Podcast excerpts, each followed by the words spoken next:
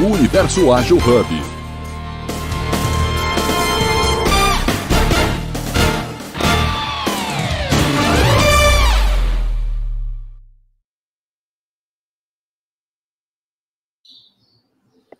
Opa, bom dia pessoal, sejam muito bem-vindos ao Jornada Ágil 731. Hoje é quarta-feira, né? um ótimo dia para a gente falar de diversidade e inclusão. E eu estou aqui hoje com vocês, José Alves, acompanhado desse super time com Mikkel Mergener e Liana Lopes. E hoje estamos recebendo essa pessoa incrível, a Thaís, né, Thaís? Thaís Fidelis. E ela vai nos guiar hoje, né, por essa, por essa jornada matinal sobre agilidade, mas com esse foco especial em diversidade e inclusão. E para quem não me conhece, né, eu sou aqui, para quem está apenas me ouvindo, sou um homem branco, cis, uh, cabelos e barbas escuras. Estou com, hoje com uma camisa azul clara e um fundo um pouco uh, alaranjado, por assim dizer. Né? Então, estou fazendo aqui minha autodescrição, porque está falando de diversidade e inclusão. Então, logicamente, para quem não está nos ouvindo ou não pode nos, não pode nos enxergar, uh, é importante ter essa audiodescrição. Bem, para começar né, a nossa jornada de hoje, uh, para quem não conhece de repente a Thaís Fidelis, uh, Thaís, por favor, se apresente né, para as pessoas e fale um pouco sobre essa sua trajetória de vida e, e, te faz né, estar ligada hoje à diversidade e inclusão. A Thaís caiu. É, a Thaís caiu. só aguardar o, Voltou, voltou? Oi, Thaís, estou te ouvindo. Oi, Thaís, estamos, estamos ouvindo você. Acho que ela está conectando certinho, só a câmera que teve alguma questão. Enquanto isso, então, deixa eu só me apresentar, fazer minha audiodescrição. Aí, Mika, você, por favor, também faça se apresente e faça sua claro. audiodescrição. Meu nome é Eliana, toda quarta-feira aqui com vocês, mais uma quarta maravilhosa, hoje um dia lindo, ensolarado. É, mulher cis, morena, hoje meu cabelo está um pouco tá para trás, é, cabelo castanho, olhos castanhos, estou com óculos com armação preta, meu batom vermelho, uma blusa meio acinzentada e o meu fundo aqui, meu Rio de Janeiro maravilhoso. Mikel, fica à vontade. Eu já vou começar pedindo desculpa. Eu realmente tentei ligar minha câmera, tô aqui com um problema técnico. Sabe como é que é? Computador novo, home office, a gente precisa se adaptar. Aqui é sobre agilidade, né? Mas eu sou uma pessoa trans não binária, pansexual, sou uma pessoa branca, é, tenho cabelo preto e curto. Aqui, infelizmente, não estou mostrando essa beleza, mas eu estou com um moletom com as cores do arco-íris, que são da bandeira LGBT da comunidade da qual eu faço parte. Sou consultor de diversidade e compliance na minha própria empresa, a MERG, e para mim é uma satisfação enorme estar podendo receber a Thaís aqui no nosso universo ágil para a gente trocar um pouquinho sobre diversidade e inclusão. Opa, maravilha! Thaís, você está de volta com a gente? Consegue nos ouvir? Olá, olá, Thaís. Acho que ela está com um probleminha de, de, de conexão. Bem, vamos... Enquanto... É, isso que eu falar. Vou mandar uma mensagem para ela. Enquanto isso, vamos seguindo. É, não, enquanto isso, eu vou aproveitar o seguinte, pessoal. Bem, como vocês bem sabem, nosso tema é diversidade e inclusão. E eu estou aqui, né, homem branco no, na parada, então a pessoa talvez. Opa, estamos de volta com a Thaís, maravilha. Foi mal. Thaís, tá tudo ótimo, sem problema, faz parte. Ao é... vivo é assim mesmo, é, é importante assim, a gente tentar e seguir. Sim. Caiu, é, a gente entrou ao vivo, mas consegui me restabelecer. A gente se adapta, não tem problema. É. Ó, Thaís, eu ia pedir para você se apresentar, fazer sua audiodescrição, para quem não, não te conhece ainda, e falar um pouquinho dessa sua trajetória e dessa sua ligação com o tema diversidade e inclusão. Perfeito. Bem, para começar, gente, eu sou uma mulher negra de pele retinta, estou com uma camisa verde, é, de gola em formato U, um cordão dourado pequeno, um brinco pequeno dourado também, um batom vermelho, tenho, estou com olhos claros, usando um turbante vermelho com alguns detalhes também no tom dourado. Ao meu fundo tem uma parede branca acinzentada, uma placa de reconhecimento do programa que eu participei, Black Creator Program da Google. E falando agora sobre mim, é, meu nome é Thaís Fidelis, eu tenho 23 anos, estou terminando a minha graduação em Psicologia, terminei, sou formada no curso de Psicologia de Diversidade e Inclusão nas organizações da PUC, estou atuando na área de Diversidade e Inclusão há dois anos dentro da Guial, estou dentro do RH, cuidando da parte de e seleção, também sou digital influencer, levando os temas de diversidade e inclusão tanto no LinkedIn quanto no Instagram. Maravilha, Thaís.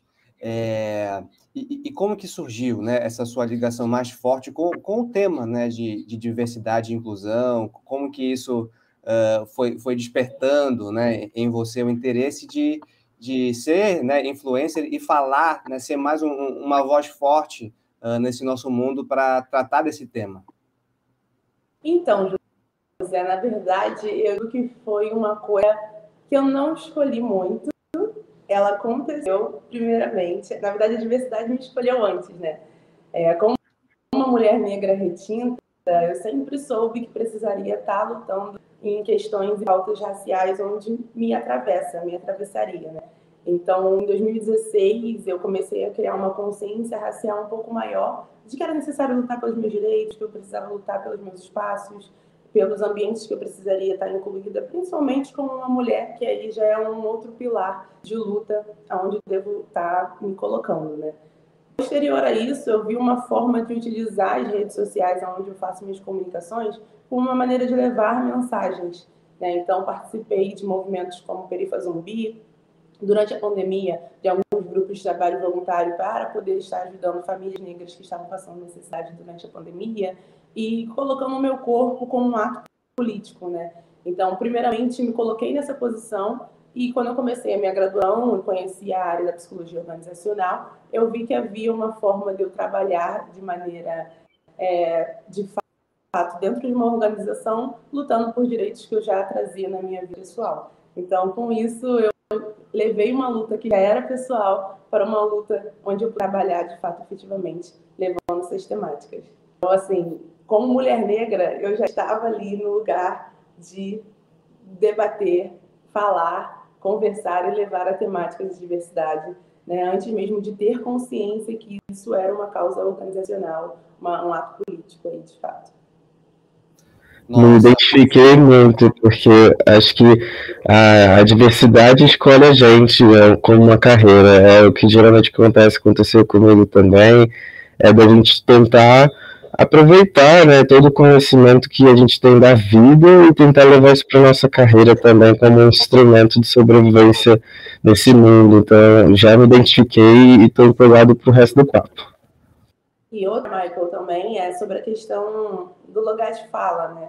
Quando a gente, de fato, tem um lugar de fala em certas, em certas pautas, nos torna mais viável estar lutando e debatendo em certas temáticas.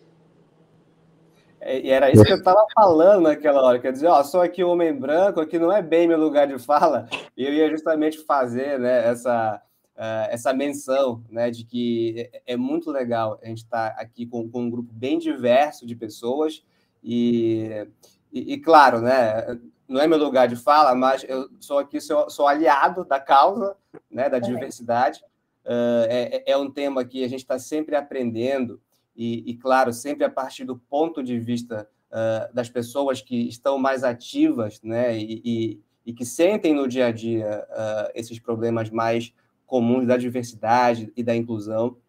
Então, é para mim é uhum. sensacional ter essa manhã com vocês, né? Eu acho que para todos que estão aqui nos assistindo também, eu acho que é uma enorme, uma enorme oportunidade e um enorme aprendizado também, né? Então eu vou, eu vou, eu vou ficar aqui mais assim na, no background, da, da, da conversa, mas, claro, né, perguntando, fazendo uh, algumas, algumas menções que eu acho que, que valem a pena também. Mas, José, até pontuando esse, isso que você trouxe, é, como aliado, é extremamente importante movimento que você está fazendo, porque se cada pessoa que hoje não ocupa um lugar de fala desse voz a quem de fato tem, a gente já teria avançado muito mais dentro da pauta, com certeza. Diversas outras possibilidades, diversas outras pessoas acessariam ambientes onde hoje elas não estão inseridas porque alguém ali deu a oportunidade dessa pessoa e lutar pelos seus direitos. Então, que cada pessoa hoje padrão, cada homem branco que esteja assistindo essa live venha também pensar em como ele pode estar sendo aliado e estar participando junto das lutas das minorias. Nem que seja sendo host de um talk show, né, José? Perfeito. É, como eu citei aqui, a gente estava comentando um pouquinho nos bastidores isso, né? Eu acho que todo mundo é, deveria ter essa consciência e esse lugar de fala para poder falar. Porque a gente comentou aqui que um outro talk que a gente fez é assim que às vezes os assuntos começam a ser inseridos, exatamente por pessoas como a Thaís falou, consideradas padrões, né? Aquele padrão ali que a sociedade e finge que aceita também, né? Porque tem todo um critério ali para você ser aceito ou não aceito, né? Uhum. Com certeza. Esse padrão vem muito de uma noção de privilégio, né? A gente costuma dizer que as pessoas que estão dentro de um padrão, elas têm acesso a privilégios. Por exemplo, as pessoas brancas têm acesso aos privilégios da branquitude. Então, é só para a gente posicionar aí para o pessoal que está ouvindo, quando a gente fala de padrão, se você provavelmente se você tem privilégios né, na sua vida, se você não é alvo de algum sistema de opressão, você está dentro de algum padrão, mas isso só significa que você tem responsabilidade também de continuar agindo, né, Thais?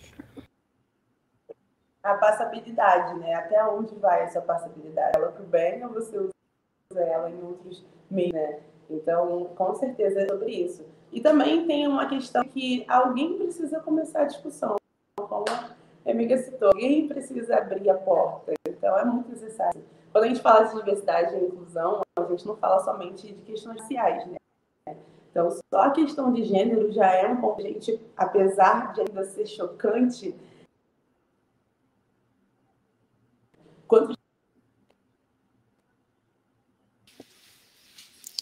Tá travando, Thaís.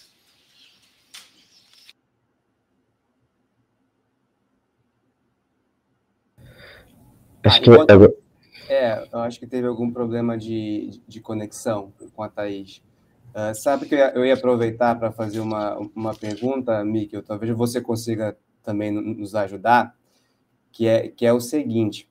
É, o tema de diversidade e inclusão, a gente já notou que ele tem sido muito debatido no âmbito organizacional. A gente já tem hoje diversas pesquisas, por exemplo, até do, do PMI, né, Liana, que trabalha com gestão de projetos.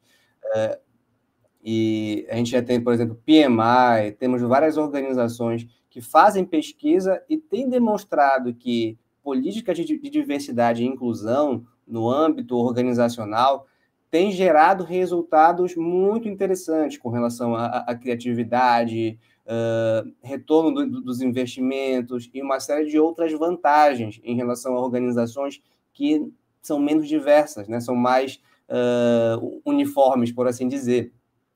E eu queria aproveitar, né? Vou esperar aqui a, a, a Thaís retornar, mas enquanto isso, eu acho que Mika e Liana podem, podem ajudar. Uh, o que, é que vocês acham que hoje é, representa o maior desafio em relação à, à, diversidade e inclusão no local de trabalho? Joana, quer falar primeiro? Pode ficar à vontade, Mikkel. Estou aqui pensando, estruturando, né? Mas pode Sim. falar, fica à vontade. Eu acho que o maior desafio, na minha opinião, singela, hoje em dia, é a gente conseguir sair da superficialidade Acho que a grande parte das organizações, óbvio, ainda tem um longo caminho pela frente, mas grande parte das organizações já está ali investindo minimamente em palestras, em conteúdo informativo, educativo.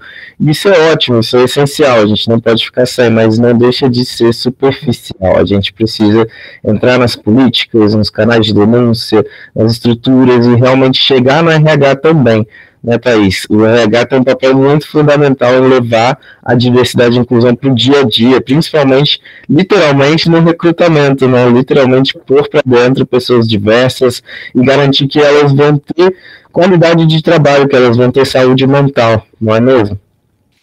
É, eu acho que é uma questão ainda muito cultural, né? Você precisa muito. Porque assim, existe aquele movimento de ser modinha, e aí a pessoa entra e não tem uma conscientização dentro da empresa, então quer dizer, você ainda, aí você entra, é ok, consegui entrar. Aí a pessoa ela é criticada, ela é julgada pelos próprios companheiros de trabalho, porque não existe essa conscientização. E uma uhum. coisa que eu acho muito absurda é medir o seu grau de conhecimento, ou pela cor da sua pele, ou pelo seu gênero, porque isso não te, não te define como um profissional, se você é bom ou se não é bom, gente. Eu, eu fico ainda. Pode falar, Thaís. Vocês conseguem me ouvir, gente? Tô. Não sei se. Tô ouvindo, tô ouvindo. Show de bola. Para esses que você apresentou, é muito necessário a empresa, antes de pensar num processo ativo, ela pense na mudança cultural interna, principalmente das lideranças. Então, hoje a minha liderança está treinada no processo. Ai, cortou de novo, Thaís. Não sei se você está ouvindo, mas cortou. Porque eu super concordo. A liderança é o ponto-chave ali de, de, do que a gente precisa para começar um pouquinho a mudar a cultura ali dentro.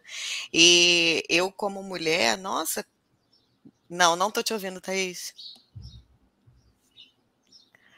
Eu, como mulher cis, eu já sofri bastante preconceito, porque eu sou da área de tecnologia, então eu sempre fui a única mulher dentro da minha equipe e vem com essa questão de não, a gente aceita, não tem problema, mas ali quando você está numa reunião e dá uma opinião, ou quando precisa ter uma lista de demissão, você faz parte ali de ser a primeira da lista.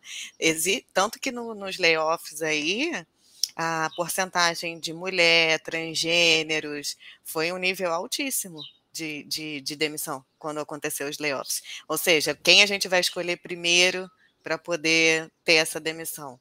Então, assim, é até onde de fato somos diversos, somos inclusivos, temos vagas realmente afirmativas. Então, é eu acho que é uma coisa muito cultural, que como a Thaís estava trazendo, precisa muito partir das lideranças, realmente, da gente fazer essa liderança mais humanizada também, né? Então, é a gente trazer isso para a pauta, debater, como me, que eu trouxe, a gente conversar isso dentro das empresas, com palestras, com. Porque é aquele negócio, o óbvio precisa ser dito, né? Porque para mim é óbvio que eu vou tratar uma pessoa como eu trataria qualquer outra, porque para mim é igual.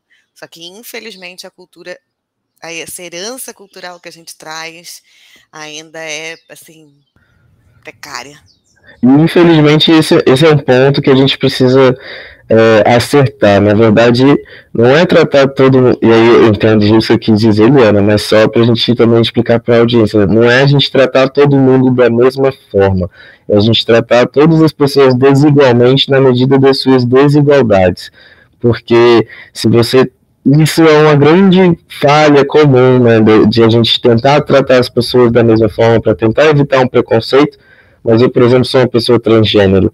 E eu sou uma pessoa transgênero não binária. Então, se você me tratar como um homem ou como uma mulher, você não vai estar contemplando a minha existência. Então, é muito importante da gente tratar desigualmente na medida das desigualdades das pessoas. Mas vamos ver se o país agora está falando com a gente. Pode testar seu áudio, meu bem. Gente, estão me silenciando. É.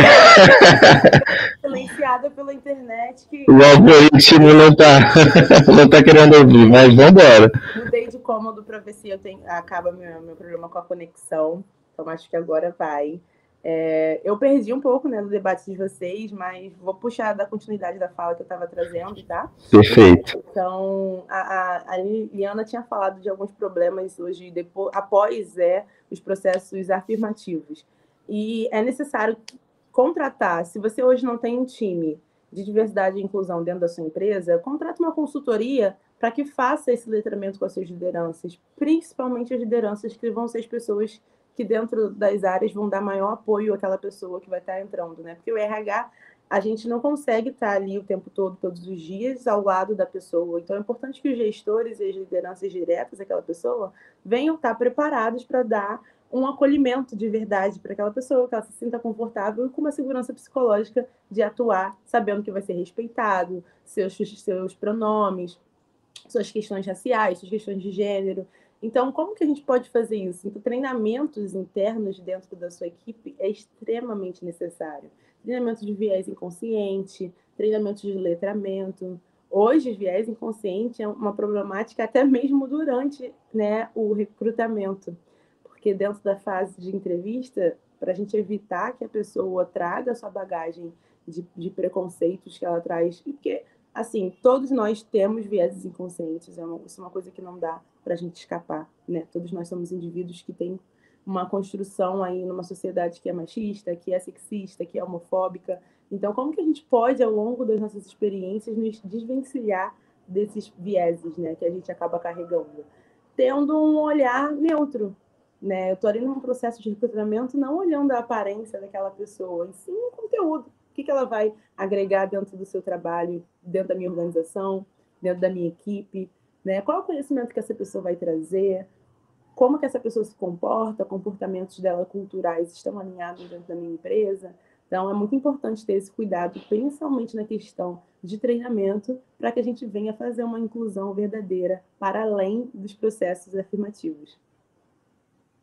O soft ah. e o hard no, no topo, né? Isso só.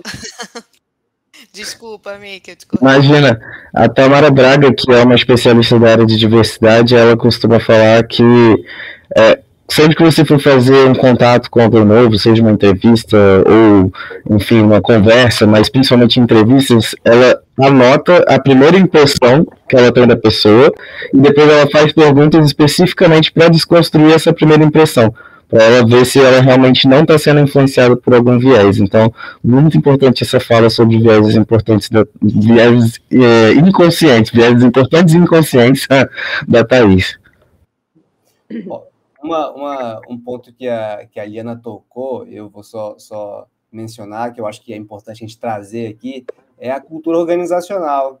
Né? Eu ia perguntar para vocês como é que vocês observam, por exemplo, o papel que as lideranças têm uh, de, por exemplo, fomentar uma cultura organizacional né, que seja mais diversa e que pense mais na, na inclusão de modo geral. Né? E, e, como que a gente consegue abordar a diversidade e inclusão uh, nesse grande desafio que tem, né? Porque a gente pode ter uma visão muito mais holística sobre diversidade e inclusão e, e olhar para ela pelos seus pelas suas multifacetas, né? Suas várias dimensões de, de, de diversidade e de inclusão. Eu acho que, o, inclusive, o Mika uma vez comentou muito sobre isso, né? Porque às vezes não é só uma política em si, a gente precisa olhar uh, como um todo, né? Uh, você tem pessoas que, por exemplo, é, são pretas, uh, trans, e, enfim, mulheres. Você tem vários níveis, às vezes, ali. E eu acho que, que, às vezes, é interessante a gente tocar também nesse, nesse ponto. Interseccionalidade, né? Isso, é essa a palavra. Olha, José, respondendo a sua pergunta, eu acho que a comunicação tem que ser uma comunicação bem clara né? E uma escuta ativa de verdade dentro do time de liderados. É, muitas das vezes, quando a gente fala de diversidade e inclusão, tem temáticas que as pessoas podem pensar que se abster e não falar é uma forma de solucionar o problema. Se não tem conhecimento, eu não vou me meter, não vou falar, vou deixar quem tem o local de fala que fale. Mas se eu hoje tenho problemas de questões LGBTQIA+, de preconceitos, homofobias dentro do meu time, e às vezes eu não tenho uma pessoa no meu time que seja uma pessoa LGBTQIA+, eu não tenho uma pessoa com local de fala para falar. Logo, eu me abster de tratar a temática, eu vou estar solucionando o problema? Não. Né? Eu vou deixar que gere uma bola de neve, e aí, quando eu de fato tiver alinhado a fazer um recrutamento, o meu time não vai estar preparado, porque não teve uma educação né, anterior para essas questões. Então, uma comunicação. Primeiro que essa liderança ela precisa estar de fato preparada para falar sobre o tema e caso não esteja, que procure o RH da sua empresa, que geralmente é o maior aliado, para estar fazendo esse letramento da sua equipe, né? Então, acho que a comunicação bem clara, o líder ter na sua mente que o assunto precisa ser tratado, precisa ser discutido, precisa ser levado para seus liderados, é a melhor forma de, inicialmente, a gente evitar problemas culturais aí da empresa. É o primeiro passo para a gente fazer uma mudança, né? É, a gente, lá na minha empresa, a gente trabalha na Gerdau hoje, como mencionei, a gente tem princípios e um deles é o dialogar com verdade e respeito. Então, respeito tem que estar incluído, né? Não só dialogar com verdade. A gente tem que incluir o respeito dentro da nossa conversa para que a gente possa, de fato, ter uma abertura, né? ter um entendimento, ter a certeza que a pessoa está compreendendo é, o sentido daquilo tudo. Né? Não é só uma questão de faça, fale assim. Entenda do porquê. Né? Tenha empatia com o próximo, se coloque no lugar do outro. Então, é muito importante, é, acho que para começar essa discussão de mudança cultural, uma comunicação bem clara com as, lideranças, com as lideranças e seus liderados. Precisa sensibilizar o público interno, né, para várias questões que às vezes no dia a dia as pessoas não olham por, justamente como a gente falou no começo, por terem privilégios que fazem com que elas não precisem olhar para algumas questões. Muito bom. E, e outros passos também, né, Michael? Às vezes não tem uma política integrada de diversidade e inclusão que as pessoas possam se nortear. É, como é que está a política hoje da empresa? Que, questões legais hoje. O que, que essa empresa ela diz para a sociedade? Ela tem um senso de diversidade e inclusão? É, como é que o, o líder, o CEO dessa empresa se comporta mediante ao tema? Né? Pesquisas já revelam que quando a liderança ela está alinhada com o tema e é uma questão top-down, é muito mais fácil da gente discutir internamente sobre a temática. Então, hoje, como o meu CEO está se portando? Né? Você que é CEO sabe muito bem como que seu comportamento está influenciando, né? Então, é necessário que a gente tenha CEOs hoje que estejam alinhados e que eu trate a minha liderança para fazer um, um top-down de, de, de, cultura. Né? Então, isso é muito importante. É ser o exemplo, de fato, para que a gente venha mudar em outros níveis.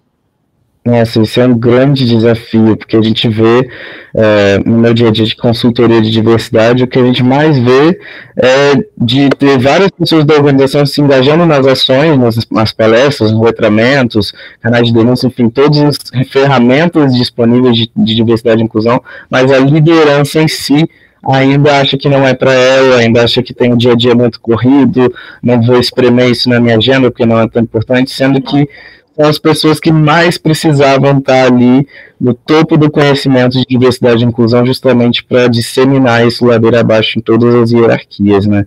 Você concorda, Liana? Você tem essa mesma experiência? É, eu ia falar um pouco isso aí que você falou, porque algumas empresas que eu já passei, eu olho e realmente é ou não participa das palestras internas, porque às vezes você vê aquele movimentação ali da equipe, que quer fazer, que quer participar, que quer falar, e aí fala, mas fala para aquela meia dúzia de pessoas, porque o próprio CEO não está participando, ou uma diretoria, ou um líder mais específico. E aí eu falo que é, por isso que eu até citei antes, que é aquela vontade assim, vou fazer por fazer, e não fazer o real. Não fazer porque realmente eu me importo de fazer e de ser necessário, né?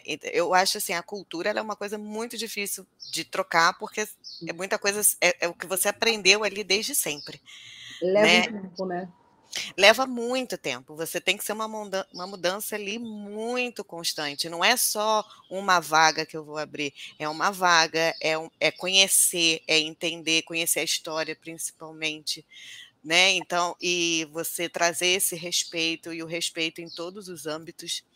Então, estava até lendo aqui que a Gabriela, a Gabriela comentou aqui no YouTube. Acredito que a visão do líder reflete a cultura da empresa. Exatamente. Muitas vezes, é, quem está ali no cargo mais alto que vai baixando e vai trazendo aquilo dali. Então, precisa mesmo de uma conscientização elevada para todo mundo começar a querer mudar, porque também tem aquelas pessoas que nem querem ali muito mudar. Eu, eu, às vezes, eu costumo dizer que essas pessoas que são completamente declaradas, tipo, não quero, não aceito, ainda são melhores do que as outras pessoas que fingem aceitar porque fica ali em cima do muro, não quero, não quero, e trata mal. A gente não sabe como resolver o problema e nem onde está o problema quando a pessoa não declara, né? É, porque assim, a pessoa que declara, então aqui, o que, que você já passou na sua vida? Vamos sentar aqui, vamos conversar. Agora a pessoa que finge, o que, que será que ela. Aí é aquela questão da empatia. O que, que será que ela passou que, que ela passou para ela estar tá tendo esse tipo de atitude. Acho que fica até mais difícil a visualização, né? E vai gerando outros problemas para a equipe, para dentro da empresa. A cultura é uma coisa que eu também amo, é um assunto que eu e José assim, a gente ama falar, porque é um trabalho bem de formiguinha ali que você vai fazendo para poder um dia realmente conseguir mudar, ter pessoas que abraçam e fazer toda a mudança ali necessária para respeito e para tudo, né? Respeito como ser humano como um todo, assim. Liana, mas sabe um ponto que eu acho interessante? É que às vezes eu sinto falta quando a gente fala de diversidade e inclusão, é um foco. Hoje, qual é o foco da sua organização, assim? Porque a diversidade e inclusão tem diversos, diversos pilares, são diversas causas que a gente precisa tratar. Mas às vezes a gente quer abraçar o mundo e não consegue abraçar ninguém, né? não consegue tratar de fato nenhum problema. Então, é necessário, é muito importante que os censos e as pesquisas dentro da sua organização venham ser realizados para você entender qual é o seu cenário, qual é o público que você trabalha hoje, qual é o público que você menos trabalha hoje, para você conseguir entender qual é o seu nível de priorização. E aí você vai, no trabalho de formiguinha, priorizando as temáticas que hoje são mais necessárias para você estar debatendo.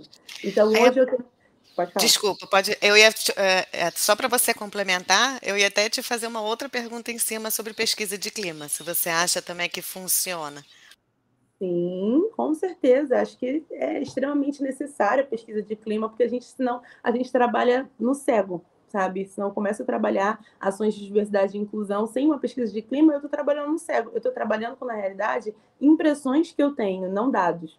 Né? E a gente precisa hoje ter dados, a gente sabe que o mundo corporativo não funciona sem dados, sem estatísticas, eu preciso ter dados do que quem é meu público, quem hoje são os meus funcionários, meu quadro de funcionários, eu tenho mais o que? Mais homens? Eu tenho mais mulheres? Eu tenho mais pessoas negras? Porque hoje a gente tem empresas que são 100% mulheres, então dentro de uma empresa que é 100% que é focada em, em colaboradoras mulheres, eu tenho que trabalhar questões LGBTQIA+, de ter mulheres que são heterossexuais, mulheres que são bis, mulheres que são trans, ou, ou eu quero fazer uma inclusão de homens, ou não, o meu olhar não quero incluir homens, eu quero olhar para causas raciais. Né? Hoje eu tenho uma empresa só de mulheres, onde todas são mulheres brancas, cadê as mulheres negras?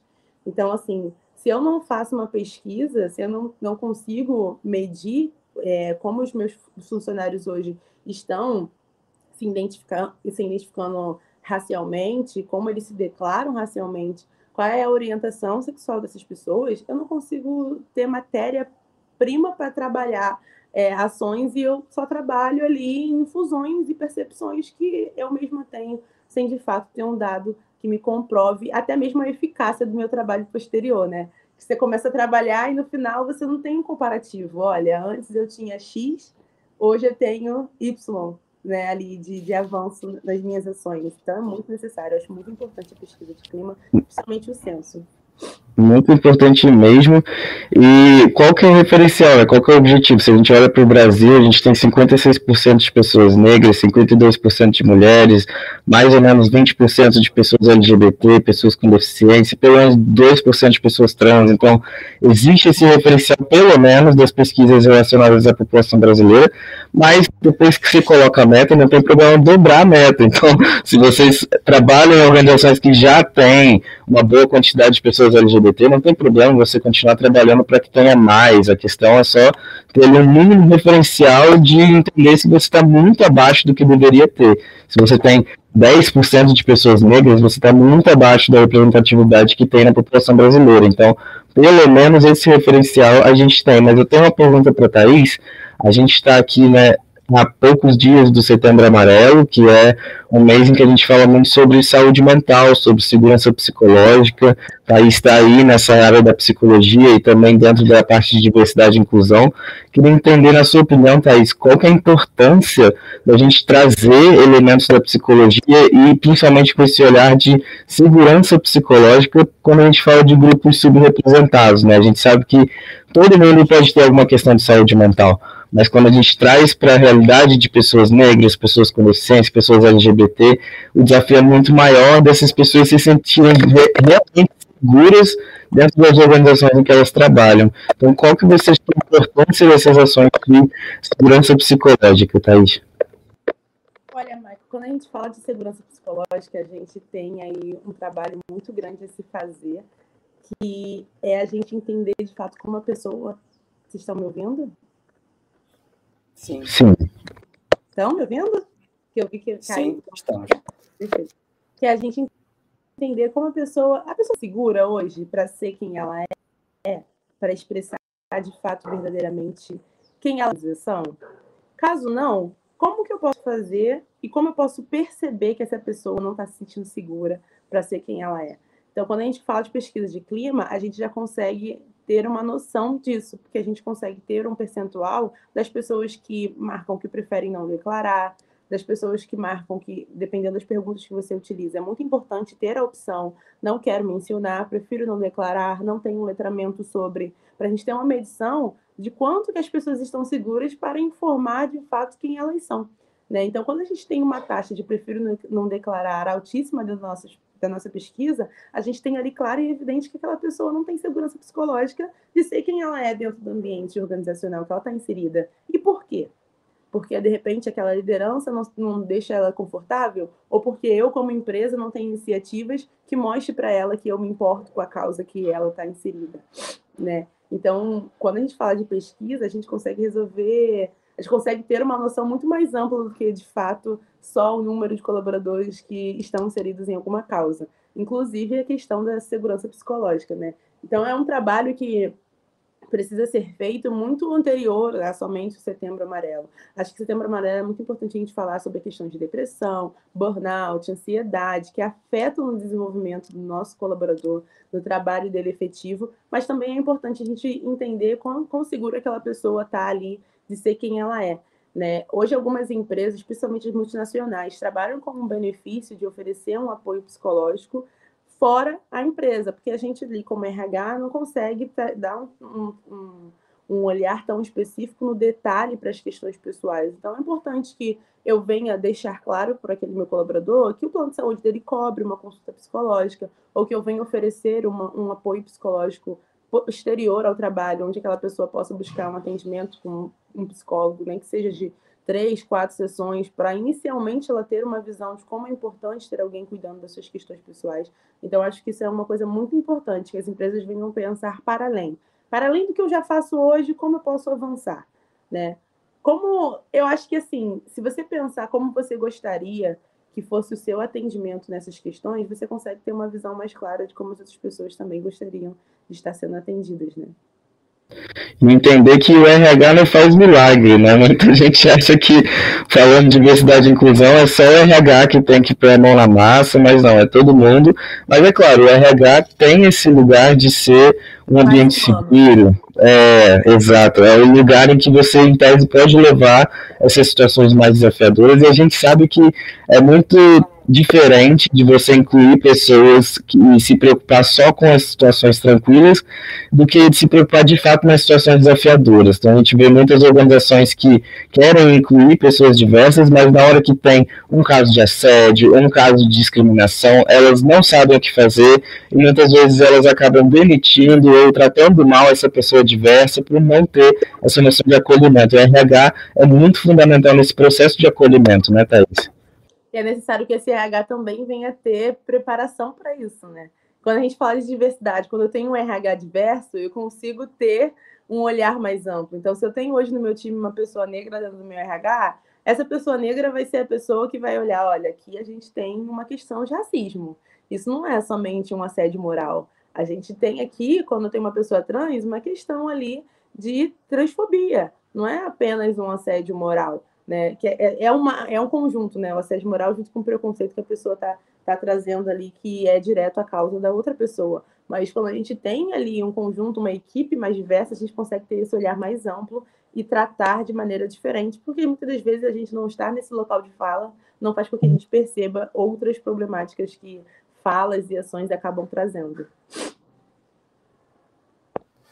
Muito bom, gente. Assim, é, lições aqui enormes, né, para o nosso público, para quem está nos assistindo. E eu tenho uma percepção, eu não sei se vocês partilham dela também, mas eu observo que políticas de diversidade e inclusão, a gente observa às vezes mais a fundo em grandes empresas. Né? Aparentemente, elas, inclusive, fazem muito questão de externalizar essa política de diversidade, inclusão e tudo, talvez por um amadurecimento já de compreender o valor que isso tem para a própria organização, né? Uh, mas eu queria perguntar se vocês acham, né, que talvez falte uh, a gente aumentar né, o nível desse debate em outros tipos de organizações, as menores. Como é que vocês observam essa diferença assim, organizacional em relação às grandes e, às pequenas e médias empresas? Eu acho que as grandes empresas puxam muito as outras pequenas e, e médias empresas. Então, hoje, diversidade e inclusão não é somente porque eu acho legal, porque eu sou uma pessoa que gosta de gente Hoje, diversidade e inclusão é lucro, né? Existem pesquisas que comprovam isso. Então, a empresa precisa entender que é uma questão de lucratividade também, né? Dentro da sua empresa. E aí a gente começa a mexer, de fato, os pauzinhos internamente, né? Quando eu vejo que aquilo ali vai influenciar no quanto eu estou vendendo como empresa, quanto eu estou atingindo outras pessoas, a, a nossa sociedade tem nossa, as novas gerações principalmente, têm vindo com um debate muito mais em pautas de questões sociais do que antigamente. Então, é esse público que vai comprar o meu trabalho, que vai comprar o meu produto, que vai comprar o meu serviço. E eu tenho que estar alinhado com o que esse público está pensando. Eu tenho que refletir internamente o que a minha sociedade está trazendo. Então, quando a gente começa, quando as multinacionais, quando as grandes empresas começam a se colocar como empresas que estão trabalhando esses pilares, é, começa a ser exemplo também e acaba sendo um movimento de cordinha, né? Em que um vai puxando o outro. Porque se eu hoje sou uma microempresa e eu quero me tornar uma macroempresa, eu vou olhar como exemplo as, o que, que as macroempresas estão fazendo. Então, quando essas macroempresas se colocam nas redes sociais, postam seus centros, suas políticas de diversidade e inclusão, é muito importante para ser material de exemplo para que outras empresas venham trazer também essas, essas políticas para a sua parte interna. É, eu concordo muito. Né, porque é, eu acho que a gente realmente precisa trazer diversidade e inclusão como algo realmente estratégico para essas organizações, né? É, é o futuro da, das organizações e eu acho que tem que ser tratado como estratégico. E, e, e, muitas vezes realmente não se dá esse valor, né? A gente observa muito isso. Uh, Mikkel e eu, que somos da, da, área jurídica, a gente às vezes troca umas ideias, a gente observa muito uh, que escritórios, às vezes maiores, que realmente lidam com essas multinacionais, têm elas como clientes, uh, realmente tendem a ter, de fato, uma, uma política de diversidade e inclusão, até por essa conexão que tem, né? Essas empresas também passam a exigir né, das empresas com as quais se relaciona essa política. Então, a gente começa a, a, a espalhar, de fato, né, políticas de diversidade e inclusão. Mas como vocês acham, por exemplo, que, que é possível começar? Né? Digamos que eu estou numa empresa e eu, enfim, seja um debate que de vez em quando a gente faz uma palestra sobre isso, sobre aquilo, a gente sabe que isso por si só não é de fato uma política de diversidade e inclusão, eu estou só abordando o tema de forma muito pontual, mas tá, eu quero de fato começar a tratar esse tema de forma estratégica. Uh, o que vocês acham que é preciso fazer assim, de forma inicial? Só comentando o ponto anterior, hoje essa exigência é prática mesmo. As empresas literalmente enviam formulários perguntando quantas pessoas negras tem dentro da sua organização, quantas mulheres, quantas pessoas LGBT. E se as empresas não têm esse censo demográfico, como a Thaís mencionou, elas não têm como responder. E esse questionamento também vai vir do público consumidor, como a Thaís também pontuou.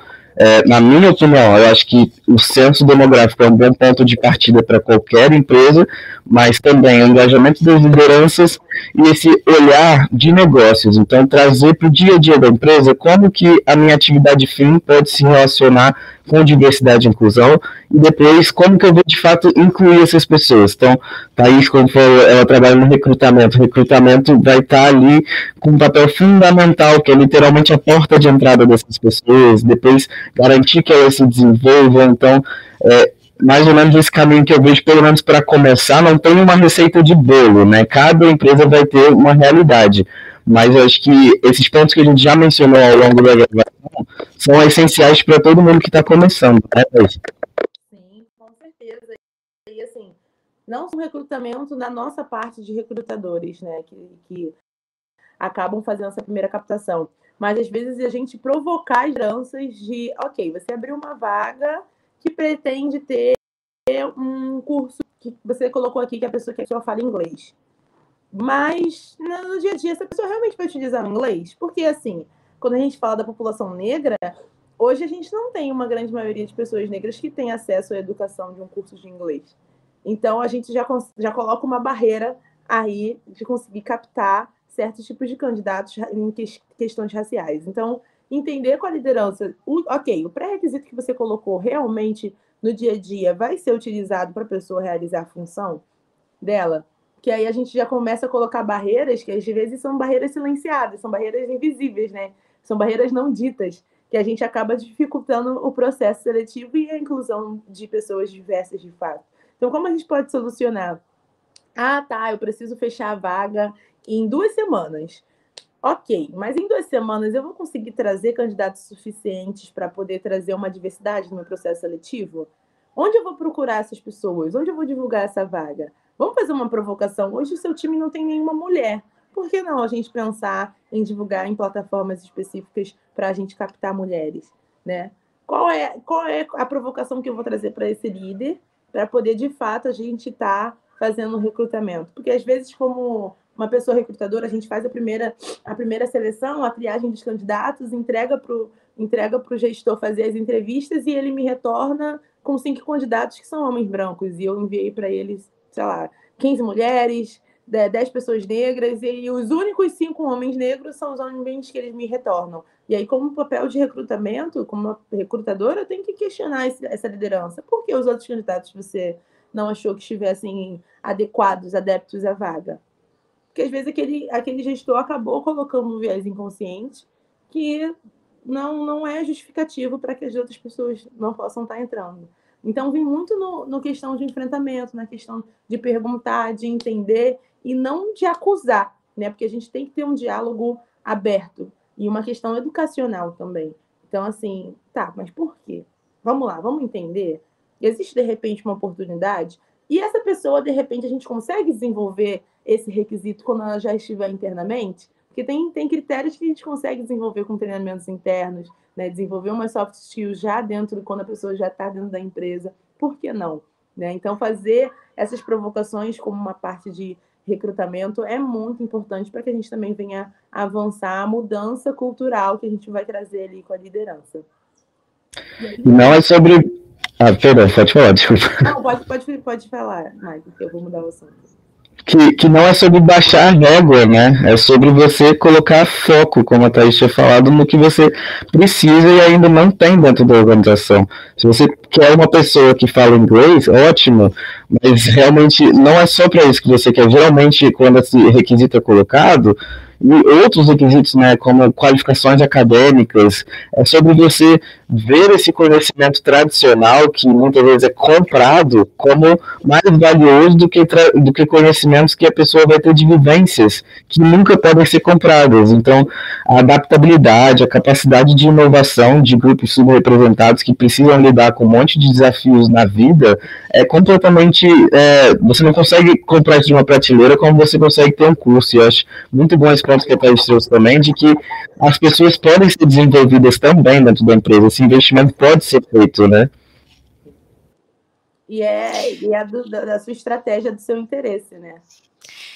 Eu achei bem legal isso, porque duas empresas aconteceu exatamente isso comigo. As pessoas olharam para outro ponto. E um ponto foi uma mulher que me contratou, a, pe a pessoa da equipe não queria contratar, e aí ela olhou com um olhar mais carinhoso e falou: não, a gente, tudo que precisa a gente consegue treinar aqui dentro. Então, realmente, é, quando você olha ali a, a, a pessoa, o, a afinidade e tudo, você consegue ter outras coisas que dentro você consegue capacitar. E eu acho até essa questão do inglês, às vezes vem muito ali do pronto.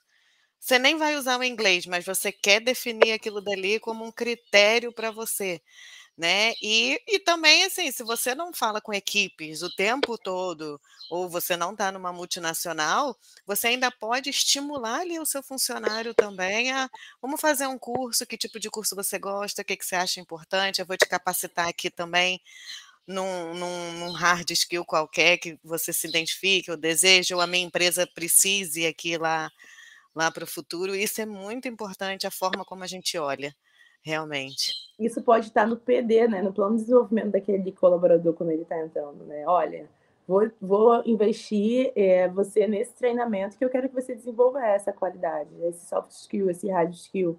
E, e o quanto que isso vai ser benéfico para o próprio colaborador, né? Que vai se sentir uma pessoa cuidada, respeitada e de fato olhada. Nossa, olha quanto que a minha empresa está se importando com o meu desenvolvimento para que eu venha fazer um trabalho mais eficaz, sabe? Enquanto ela está investindo em mim, vendo o valor, vendo o que eu vou agregar. Então, quanto que a gente pode trabalhar, e a gente fazendo isso, a gente já trabalha a questão da segurança psicológica dentro do colaborador. Porque ele vai se encontrar valor no que ele faz. Ali ele vai olhar e vai falar assim: nossa, eu sou reconhecido dentro dessa organização. Então, eu sou uma pessoa aqui que eu estou valendo. Eu sou uma pessoa que eles veem, veem valor. Então, como que aquilo dá uma satisfação? Né? No final, todas as pessoas, todo mundo quer trabalhar em um ambiente que se sinta respeitado, se sinta reconhecido, se sinta enxergado. Né? Então, quando a gente trabalha essas questões, a gente está trabalhando também a segurança psicológica dos colaboradores.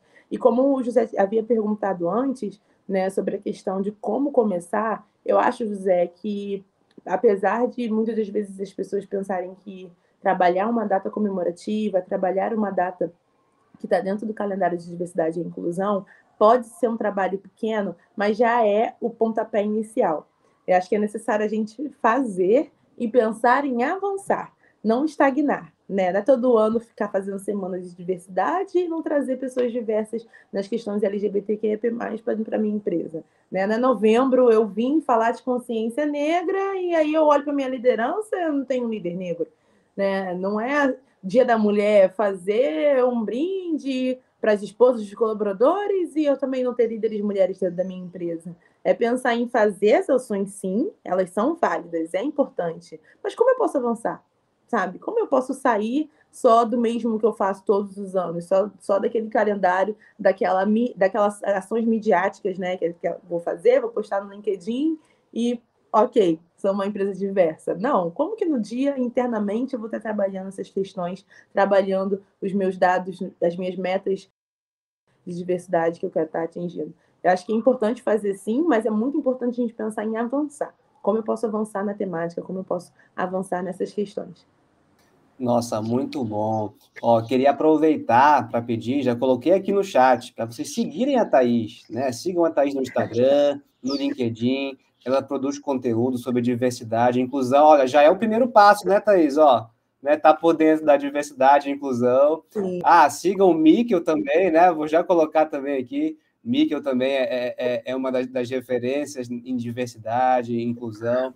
Então, eu acho que já é um primeiro passo, ó, seguir uh, pessoas, ir atrás de conteúdo e ir atrás de quem conhece, né, de quem lida com isso no dia a dia. Infelizmente, não tô, é, não consegui estar aqui com a câmera, mas se vocês forem nas minhas redes sociais, vocês vão minha carinha, então não vai ter problema. E eu realmente aconselho muito vocês acompanharem o trabalho da Thaís. Eu pude conhecê-la recentemente em um congresso de RH e eu já estou assim, muito encantado, não só com essa simpatia de pessoa, né, mas também com a dedicação dela na área profissional. É uma pessoa realmente para vocês acompanharem, pessoal. Muito obrigada, gente, pelo carinho. Eu agradeço as indicações Também recomendo muito que vocês venham seguir o Michael. Assim, é uma pessoa que. É, eu não tenho nem palavras para dizer. Eu já seguia nas redes sociais, eu já era fã, fanbase. Falei, ó, oh, quando eu encontrei, falei, olha, eu sou seguidora.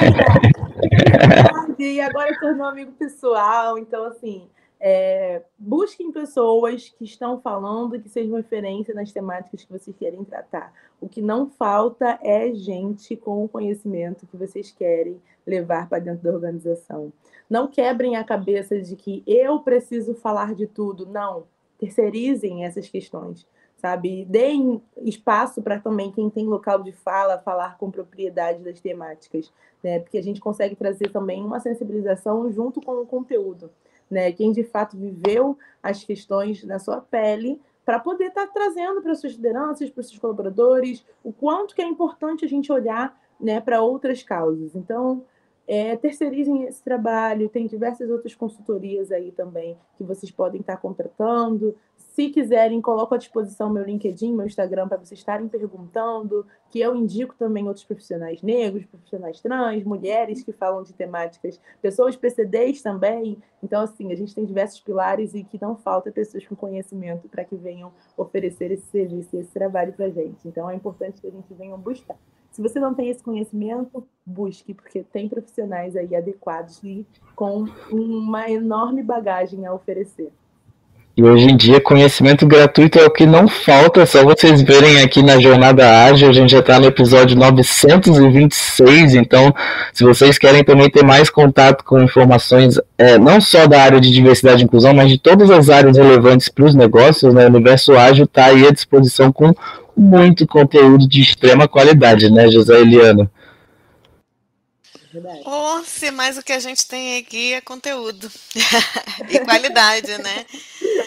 E eu gosto muito aqui de sempre a gente trazer no Agile People, pelo menos uma vez por mês, a gente falar sobre diversidade, sobre inclusão, porque se faz muito necessário. Então, peguem outros talks, olha aqui na gente, que a gente já teve vários episódios com, com a temática, a gente já trouxe muita gente bacana, com uma história linda para contar. E é muito importante a gente manter e falar desse tema e de verdade. Eu, antes da gente terminar, que a gente está chegando no final, eu ia só botar um ponto quando vocês falaram de empresa grande, que eu acho que eu tenho uma outra visão. E eu não sei se é correta, porque eu não sou da, RH, não, não, não, não faço consultoria. Mas às vezes é o ponto assim da empresa grande fazer porque ela foi cobrada então aí ela não faz de uma forma correta, e uma movimentação maior em empresas menores, exatamente por terem uma cultura diferenciada, serem empresas mais novas. E aí é essa movimentação de startup que às vezes impulsionou até para outras empresas maiores começarem a abordar também. Vocês concordam? O que vocês acham? Lilian, é, hoje as empresas grandes elas são sim cobradas. Elas precisam mostrar a diversidade dentro dos seus pactos, dentro das suas pesquisas, numa questão estratégica de negócio, questão de venda, questão de lucratividade. É, é necessário. Hoje, uma multinacional que não tem uma política de diversidade e inclusão, ela muitas das vezes pode estar fadada à falência, porque é o que a sociedade reflete. Então, se uma multinacional que tem um quadro de colaboradores, mais de mil colaboradores, hoje não está refletindo o que a sociedade de fato tem, né, o que, que a gente olha para o mundo afora e a gente enxerga, as pessoas vão deixar de comprar, vão deixar de consumir, vão deixar de se de identificar com a marca.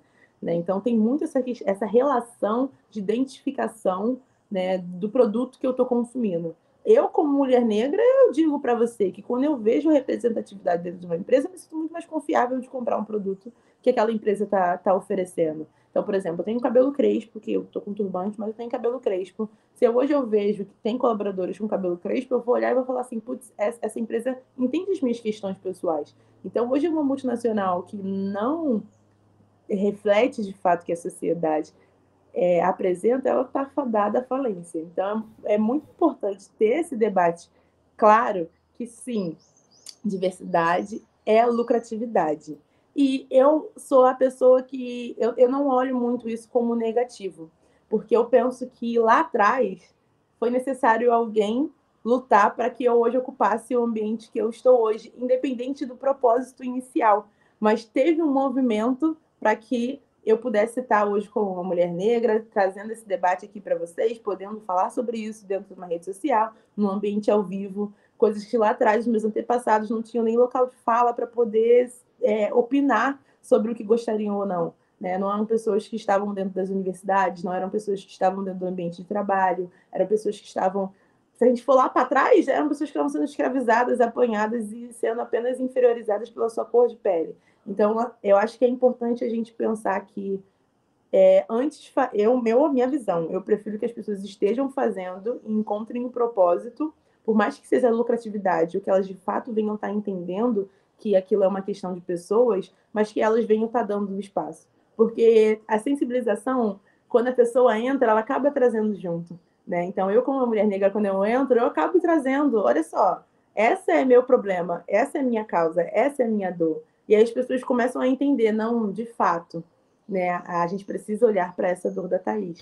Mas antes ela me colocou ali, pode ter me colocado ali por uma questão de lucratividade. Depois ela foi entendendo que aquilo era algo que afetava a minha vida pessoal, a minha saúde psicológica, né? Como eu vou estar me sentindo naquele ambiente. E aí eu acho que é importante a gente fazer e abrir, né? E pensar. E não tem como hoje de, a gente segregar a diversidade e inclusão da questão de lucratividade, porque é, é um fato é uma questão que está sendo publicada e, e, eu acho que é importante a gente debater sim.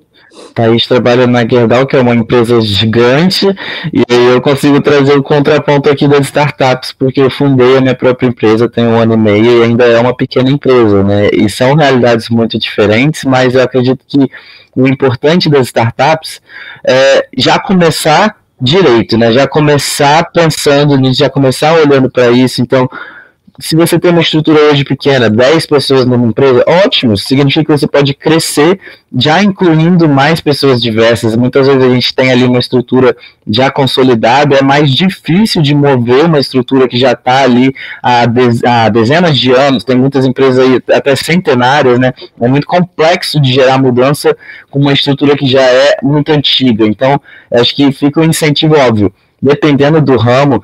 Aliás, no ramo de tecnologia, como a Liana trabalha, a pressão já é grande até nas startups para ter diversidade, né? Porque diversidade significa inovação. Mas ainda que dependendo do ramo, eu, por exemplo, venho de uma cidade pequena, talvez um pequeno negócio de uma cidade pequena ache que isso é algo que não vai ser requerido daquele negócio pode até não estar tá sendo requerido tanto agora, mas daqui a cinco anos a gente sabe que a maior parte do mercado consumidor, das lideranças, das pessoas colaboradoras nas empresas vai ser das novas gerações, como a Thais pontuou mais cedo, e esse público não tolera mais atitudes discriminatórias, assédio, então realmente é importante desde o começo da empresa, ainda que a estrutura seja pequena, já haver esse investimento em diversidade e inclusão, e como a Thais pontuou, por uma questão de lucro, sim, e também por uma questão de humanidade. Michael, só pontuando, você, você trouxe sobre a questão de já ser uma empresa centenária. Hoje a gente tem 122 anos no mercado, a Gerdau. Né? Então, diversidade e inclusão foi, era falado 100 anos atrás? Obviamente não. Né? O mercado não estava falando sobre isso. Mas aí a gente está publicado, vocês podem pesquisar sobre isso. É, nos dois últimos anos, a Gerdau foi colocada como uma das 100 melhores empresas a política, a pessoas LGBTQIA mais trabalharem. E pode ser uma questão de coincidência ou não, os nossos dois últimos anos foram os lucros, foram os dois maiores anos de lucro da, da empresa. Então, será que tem relação? Eu acredito que sim. Né? Então, assim, quanto que isso impacta no negócio da empresa? Enquanto que falar de diversidade impacta nas questões financeiras da empresa. Então, acho que é muito necessário trazer essa conversa, é, essa relação, para que a gente venha, de fato, avançar e entender que hoje não é uma questão somente de fazer porque todo mundo está fazendo. É, isso é bom para minha empresa, isso é benéfico, isso traz né, é, movimento do negócio, isso influencia na bolsa de valores, isso influencia no que eu estou tá vendendo e das pessoas se identificarem. Então, quanto mais eu falo, mais as pessoas vão querer participar dos meus processos seletivos, mais eu vou ter opiniões diversas dentro da minha empresa, mais eu vou avançar nas questões aí de lucratividade e desempenho dentro do meu negócio. Nossa, gente, fantástico. Acho que a gente teve assim, uma excelente conversa. Quem está nos assistindo olha, com certeza aprendeu muito né, com a Thaís, com a Liana, com o Mikkel também. Então, Thaís, eu queria primeiramente né, te agradecer assim, profundamente pelo seu tempo, por estar aqui, por estar disposta né, a estar falando de diversidade, inclusão. Uh, foi fantástico essa conversa com você. Então, eu queria realmente te agradecer. E muito obrigada. E você que está nos assistindo, né, fique ligado no Jornada Ágil, o seu programa matinal todo, todo dia às 7h31. E com isso a gente vai encerrando o nosso programa de hoje. Uh, agradecer também, né, a Liana e Mikkel. E que dia é hoje, Liana? Como é que a gente diz? Quarto, né? Muito obrigada, pessoal. Muito obrigada, dar uma última palavra. É, é, quero agradecer a oportunidade, ao espaço de estar falando, isso é muito importante, né, que a gente venha dar cada vez mais espaço para as pessoas estarem debatendo, discutindo e levando diversidade e inclusão para, as, para suas organizações e sua vida pessoal também. Então, agradeço o espaço do Zé, Mikkel, a Lilian também. Então, muito obrigada, pessoal, pela oportunidade. E caso queiram mais conteúdos, me sigam nas redes sociais, pessoal. Obrigado, pessoal. Foi demais. Obrigado, Thaís. Tchau, tchau. Obrigada, gente. Um beijo grande. Tem clareza dos desafios da sua equipe, eficiência, produtividade, colaboração, alavancar resultados. Conheça o Universo Ágil Hub. Temos experts nas áreas de transformação digital, RH, marketing, jurídico, produção, operação, tecnologia, finanças e estratégia. Somos mais de 50 experts preparados para ajudar você a alavancar seus negócios. Preparado para explorar juntos seus desafios? Então chama chama no WhatsApp 11 98994 6527. Repetindo, WhatsApp 11 98994 6527 e venha discutir conosco a solução para seus desafios. Tudo em um ambiente seguro. Os melhores experts do mercado para ajudar seu negócio você encontra no Universo Ágil Hub.